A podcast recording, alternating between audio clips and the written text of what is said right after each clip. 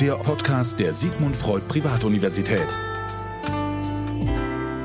Heute im SFU-Podcast zu Gast Dr. Christina Ayasi. Sie ist Dozentin an der SFU in Berlin und sie ähm, hat die Koordination eines sehr interessanten Lehrgangs auf der Uni übernommen, und zwar der Universitätslehrgang Kulturelle Beziehung und Migration, im Englischen Cultural Relations and Migration. Habe ich es richtig gesagt? Ja, genau. Hallo Christina. Hallo. Also, ähm, der Universitätslehrgang Master in kulturelle Beziehung und Migration, der richtet sich an alle, die im sozialen, psychologischen, kulturellen und pädagogischen Bereich auf nationaler und internationaler Ebene arbeiten. Was sind denn das für Bereiche? Genau, wir sind quasi einmal alles und wie du es auch schon gesagt hast, ein deutsch-englischsprachiger Studiengang, also international ausgerichtet. Und unsere Studierenden ähm, kommen zum Teil aus Berlin, aus Deutschland und aus der ganzen Welt. Mhm. Und die Themen, die wir behandeln in diesem Weiterbildungsstudiengang, sind, wie du es auch schon gesagt hast, Migration und kulturelle Beziehungen als große Überschrift. Und konkret geht es da um die Arbeitsbereiche Diversität und Migration, um Bildungsbereiche, um Sozialmanagement, um kulturelle Institutionen und mhm. natürlich die ganze Bandbreite von Vereinen, die sich einzelne Themen vornehmen und da versuchen, die Welt ein bisschen besser zu machen.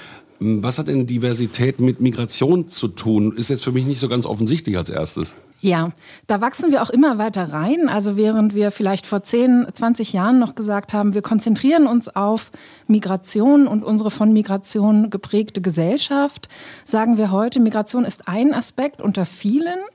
Und das spielt auch immer eine Rolle, ob ich ähm, eine Frau oder ein Mann bin, welchen Bildungshintergrund ich habe, wie ich sonst verortet bin in der Gesellschaft. Und das spielt immer zusammen und das wollen wir mit einbeziehen. Von daher haben wir sozusagen unsere Lupe oft auf Migration, gehen aber dann auch immer wieder einen Schritt zurück und gucken uns das ganze Tableau der Eigenschaften und Zugehörigkeiten an.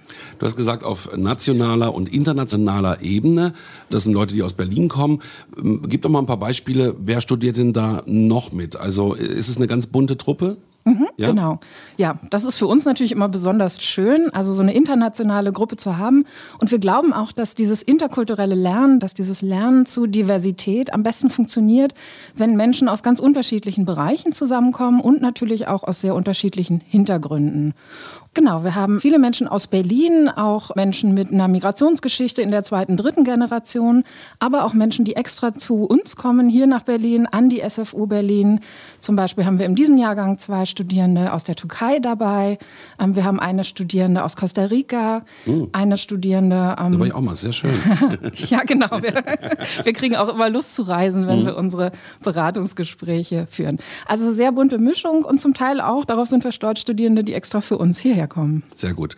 Und wo landet man dann später? Ist man dann im Auswärtigen Amt oder mehr so im Bereich Diplomatie dann tätig? Also was kann man damit machen? Eher nicht. Also wir mhm. haben schon ab und zu Studierende. Wir hatten mal einen Studenten aus Rumänien, der ging wieder ins Bildungsministerium nach Rumänien zurück. Wir haben auch eine Studentin, die arbeitet jetzt im Kosovo in Anlehnung an das Goethe-Institut, also schon auch größere nationale Organisationen. Also gibt schon so, so Erfolgsgeschichten auch. Genau, ne? es gibt ja, Erfolgsgeschichten, mhm. aber auch viele kleine Initiativen, Vereine. Menschen arbeiten dann wieder an Schulen im sozialen Bereich, im beraterischen Bereich, aber auch, wenn du jetzt nochmal international guckst, im Bereich der internationalen Zusammenarbeit, der Entwicklungszusammenarbeit. Ähm, mhm.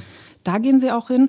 Und natürlich, manche sind sehr begeistert von der Uni und bleiben dann auch bei uns oder in anderen Universitäten, gehen in die Forschung oder auch sowas wie International Office, ne? dass sie so ja. Austausch weiter begleiten, betreuen. Der Lehrgang gehört zum Department Psychologie. Was muss man denn jetzt eigentlich mitbringen, wenn man studieren will? Oder vorher noch eine andere Frage. Es ist ja ein Lehrgang und trotzdem ein Master. Das ist auch so ein bisschen verwirrend. Also deswegen auch die Frage, was muss man mitbringen? Muss man vorher einen Bachelor gemacht haben? Genau, das ist so eine besondere Art, ein weiterbildender Master. Das heißt, unsere Studierenden haben schon einen ersten Abschluss, einen ersten Hochschulabschluss.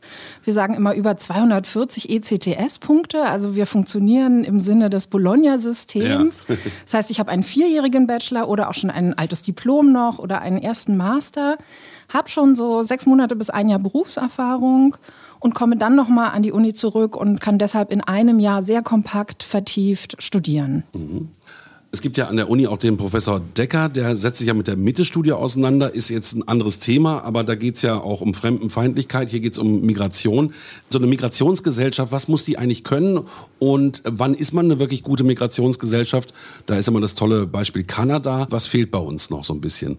Also erstmal nochmal zu unseren Kollegen und Kolleginnen. Das ist natürlich ganz wunderbar. Durch diesen Studiengang haben wir Anknüpfungspunkte zu den Mitarbeitenden, auch zu der Forschung und können sie immer wieder einladen. Die sind auch zum Teil in der Lehre mit integriert. Mhm. Das heißt, auch unsere Studierenden lesen die Mitte-Studie und diskutieren darüber. Oder auch in der Sozialpsychologie arbeiten wir viel zum Thema Trauma. Auch das wird integriert, psychosoziale Begleitung. Und deine Frage, was brauchen wir für die Praxis?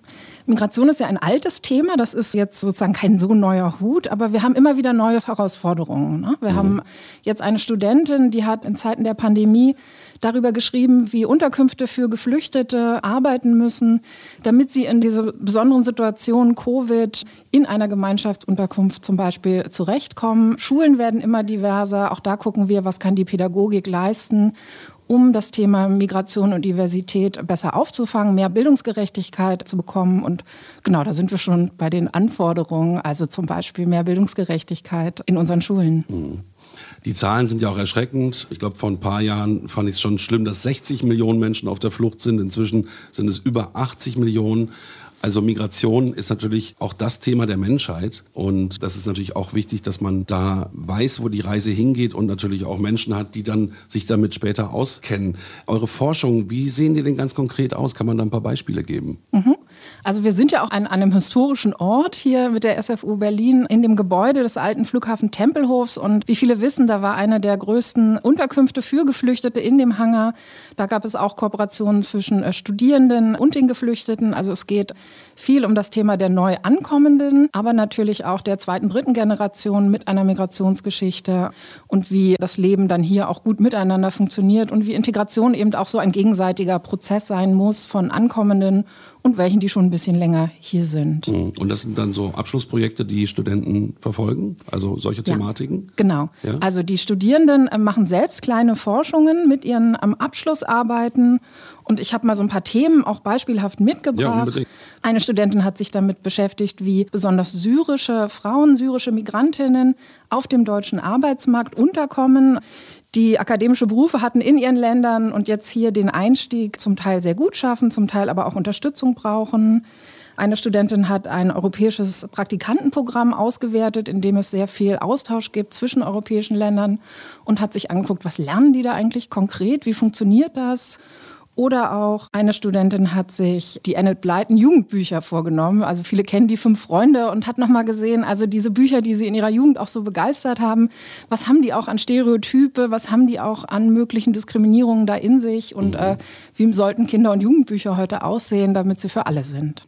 Ja, man muss ja mal an sowas auch denken, wie früher gab es Kinderbücher, die sind ja heute sogar auf dem Index, ne? Also sowas wie äh, kleine N. Das ist ja unvorstellbar heute. Also da hat sich ja was in den Köpfen auch getan.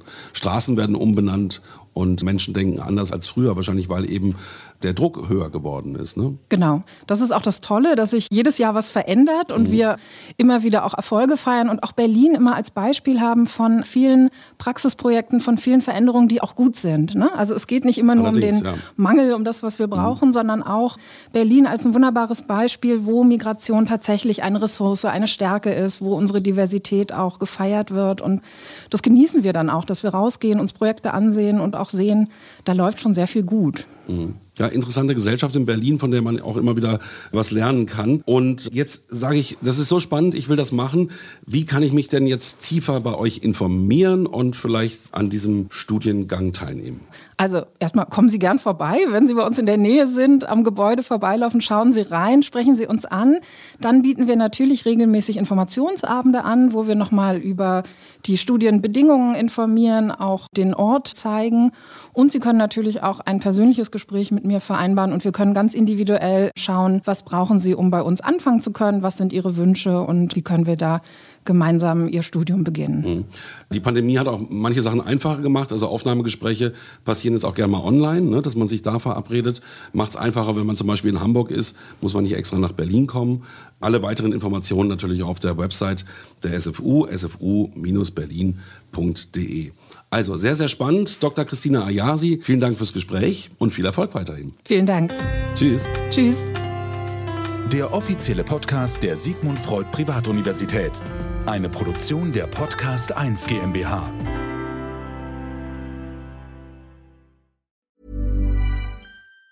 Planning for your next trip? Elevate your travel style with Quince. Quince has all the jet setting essentials you'll want for your next getaway, like European linen, premium luggage options, buttery soft Italian leather bags, and so much more. And it's all priced at 50 to 80% less than similar brands. Plus, Quince only works with factories that use safe and ethical manufacturing practices. Pack your bags with high-quality essentials you'll be wearing for vacations to come with Quince. Go to quince.com slash trip for free shipping and 365-day returns. Even when we're on a budget, we still deserve nice things.